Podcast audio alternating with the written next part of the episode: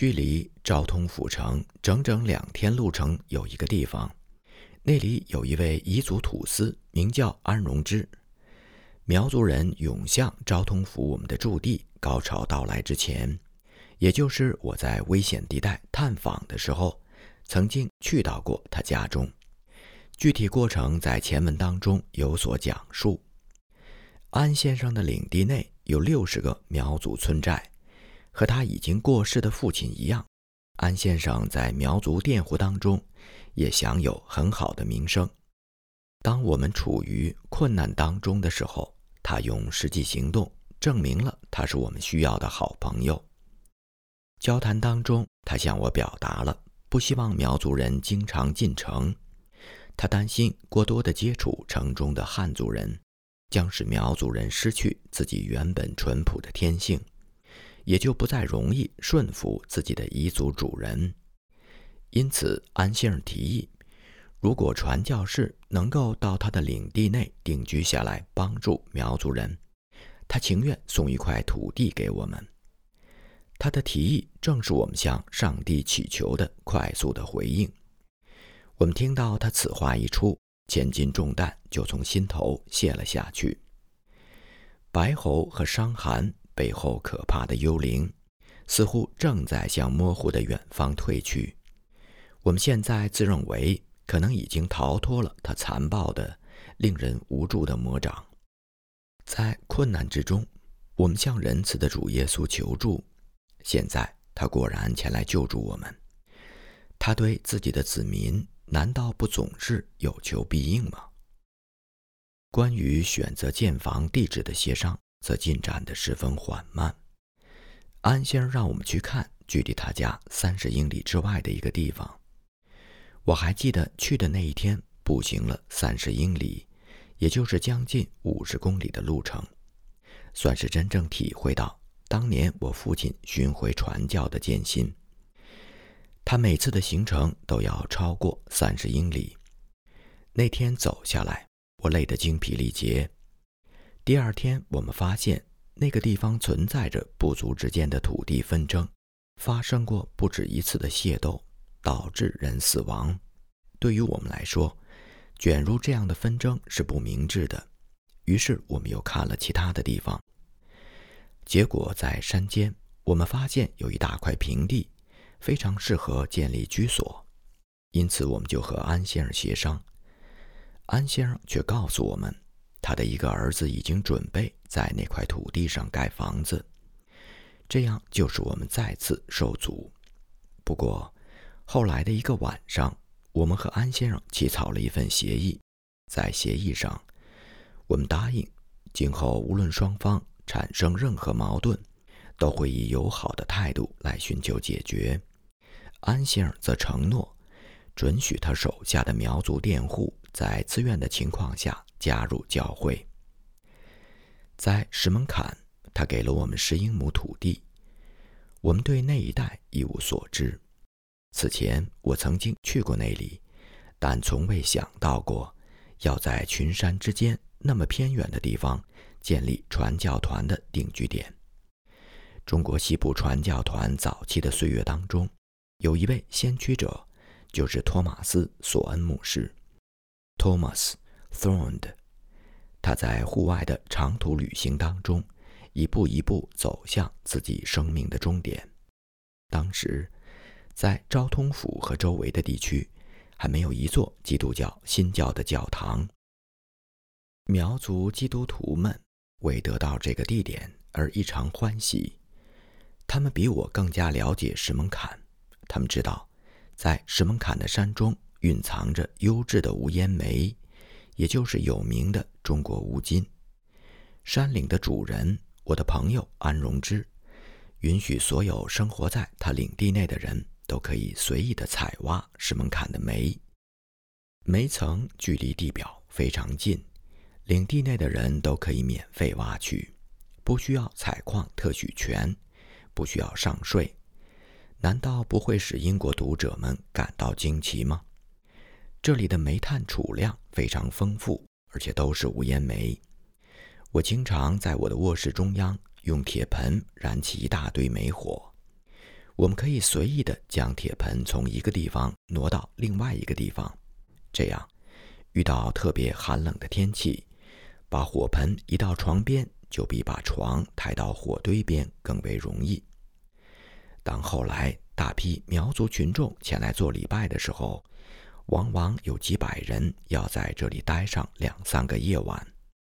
泥屋地上堆起的大煤火炉就解决了取暖的问题。使得那些衣着单薄的人免受严寒的侵袭。在石门坎，我经常环视附近的地貌，这里看上去就像一个巨大的格文普纳奥地。传教团定居点刚好在山岭顶级的下面，而向下延伸的形状其实并不完整，因为一条河流穿行并切断了定居点很远处的土地。在石门坎，除了无烟煤之外，我们还发现有充足的水源，可供制砖用的大量粘土，烧制石灰的丰富石料，这些都是建筑房屋所需要的材料。但是也有一个不利的条件，那就是这里距离周边长有木材的地方都很远。中国建筑当中一定要使用大量的木材，当然。在石门坎是不敢设想建造西洋式的，例如欧洲风格的房屋。上帝已经将土地赐给了我们，现在又有一个困难呈现在眼前。我们准备开始动工兴建房屋的时候，又缺少一样东西。我们苗族传道团的历史就是不断的遇到困难、面临考验的过程。一个困难刚刚被克服。另一个又突然出现，有时候面临的是新困难，没有过去的经验可以借鉴；有时候虽然是老困难，却以一种新的、更为严重的形态出现。我们现在正面临着资金的困难，我手头没有款项，而传教团又没有苗族的施工经费。我把所有这些困难告诉了苗族的信徒们。激起了他们的热烈响应，他们决定自力更生解决这个问题。办法是，每个家庭每位成员捐一百文铜钱。对于生活在偏远山区的苗族人来说，这真是一项令人敬佩的决定。他们当中很多人实在太穷了，在这片土地上，他们必须为教会提供自己的房屋。我则在这些房屋当中工作。那些房屋包括墙壁、窗户、门、屋顶、楼上和楼下，全部加起来都不到五个先令。灾难时常临到这些人的头上，一场恶劣的气候就会导致整个农田颗粒无收。他们当中许多人从来都不知道，着着实实吃一顿饱饭是什么感受。饥饿。苦难、死亡是普遍的现象。他们的小孩子从一出生就面临着低落、压抑的人生。苗族人的捐款以一年为限，在十二个月的时间要结束的时候，我发现他们的捐款已经达到一百万文钱。并不是每一个在中国工作的西方传教士都有可能在十二个月的时间内筹集到一百万文钱。然而，在那一年的年底，这一百万文钱又都不见了，或者说已经转化为另外一种存在形式。如果我像英国的商人们那样尝试一下投机，结果会怎么样呢？请想象一下，我们脚下这个储量巨大、极有价值的无烟煤矿，足以使我成为百万富翁级别的传教士。我们现在就谈一下实际的情况。我的百万文钱按当下的兑换汇率计算，大约合一百英镑。一百万枚重达几吨的中国铜钱，如果兑换成面值一百磅的白色英镑，拿在手中仅仅是一张纸而已。那么，在脱下这个故事的美丽外表之后，您又有什么评论呢？其实不然，在我的百万文钱上从来就没有什么美丽的外表，但却凝聚着质朴的当地人的爱。这种爱将与大地永存。如果您对此尚有什么疑问，就请去问一问苗族人的艾苏，看他持有什么观点。我们用这笔钱所做的第一件事，就是建一座小教堂。这绝不是一个简单的任务。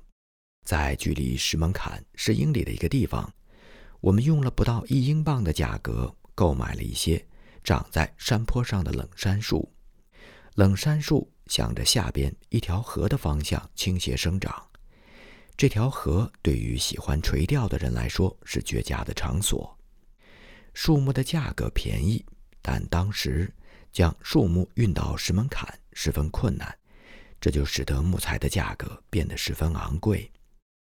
由于没有砖和瓦，我们就自己动手建造砖瓦窑。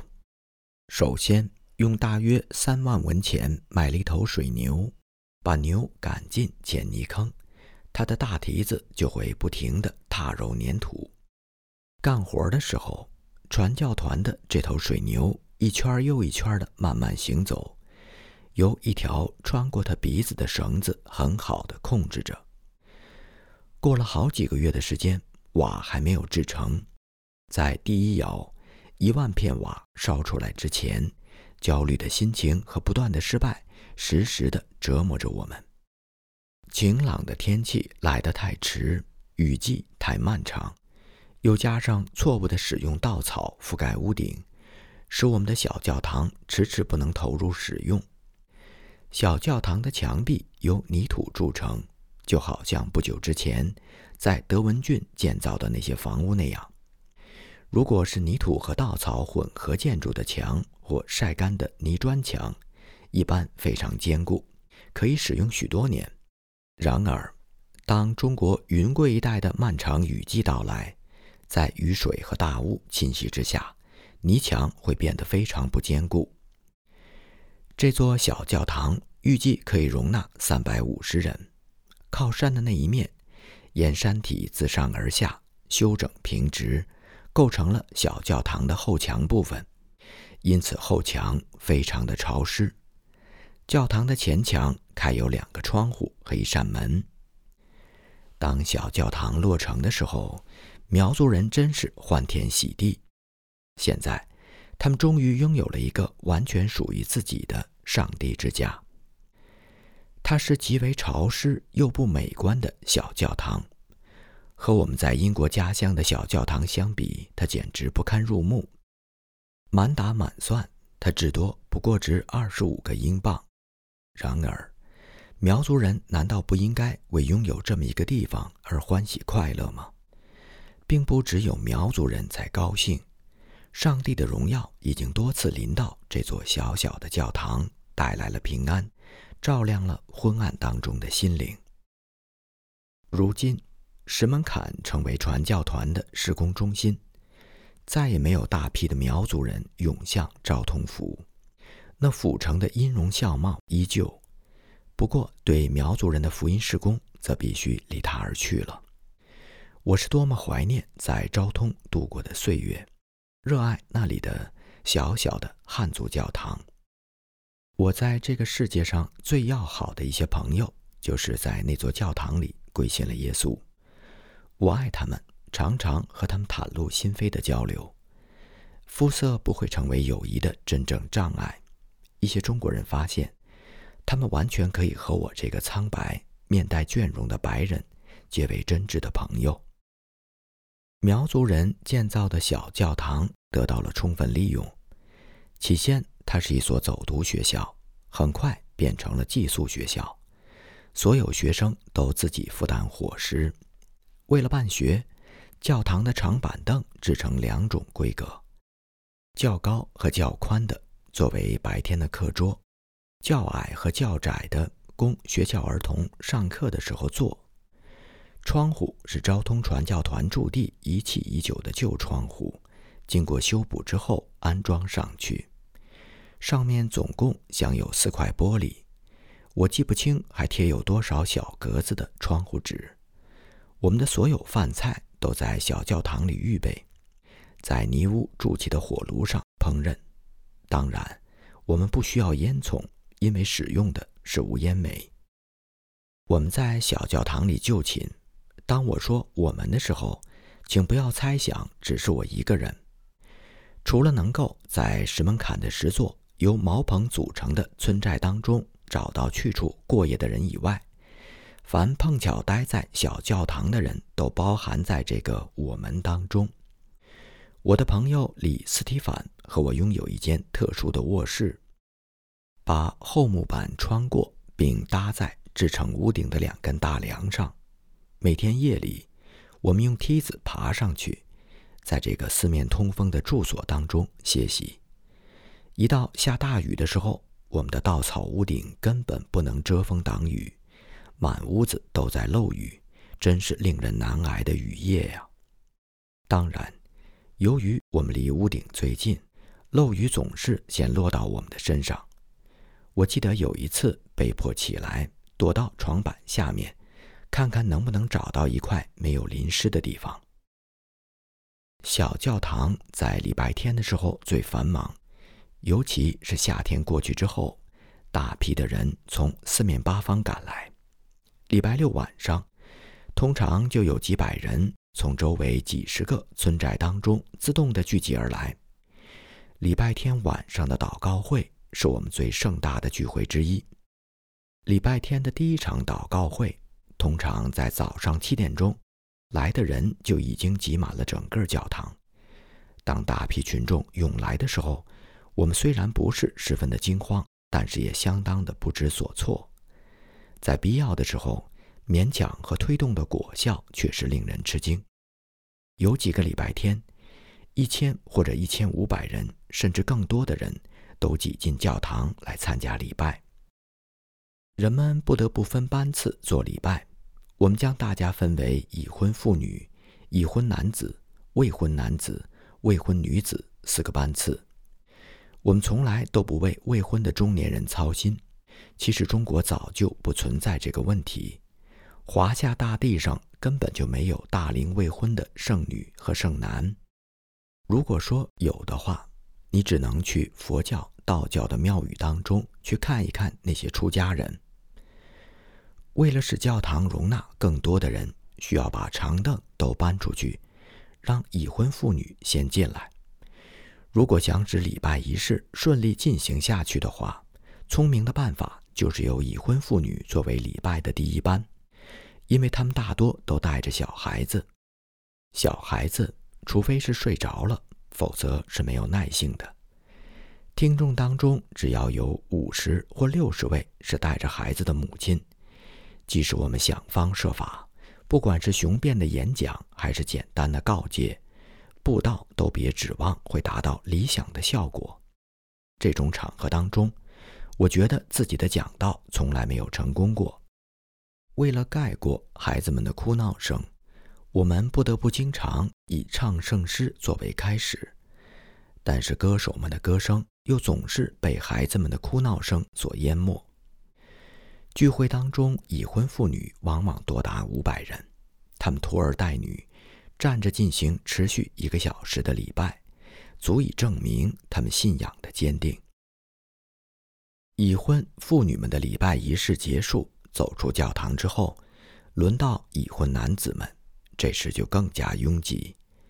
经过一番友善的推挤和耐心的调遣，可以安排六百名男子进入小教堂。这时，我会非常欣赏地看到我优秀的童工张道慧先生，Harry Parsons，做一个短时间的暂停，再安排其他五十个人，将他们安置在另外的地方。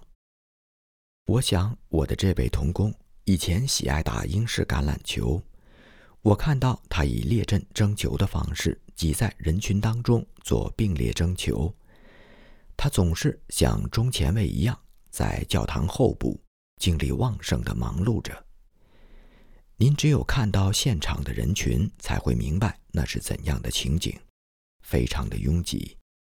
人们立定站好之后，两手下垂在两侧，礼拜仪式过程当中一直保持垂手站立。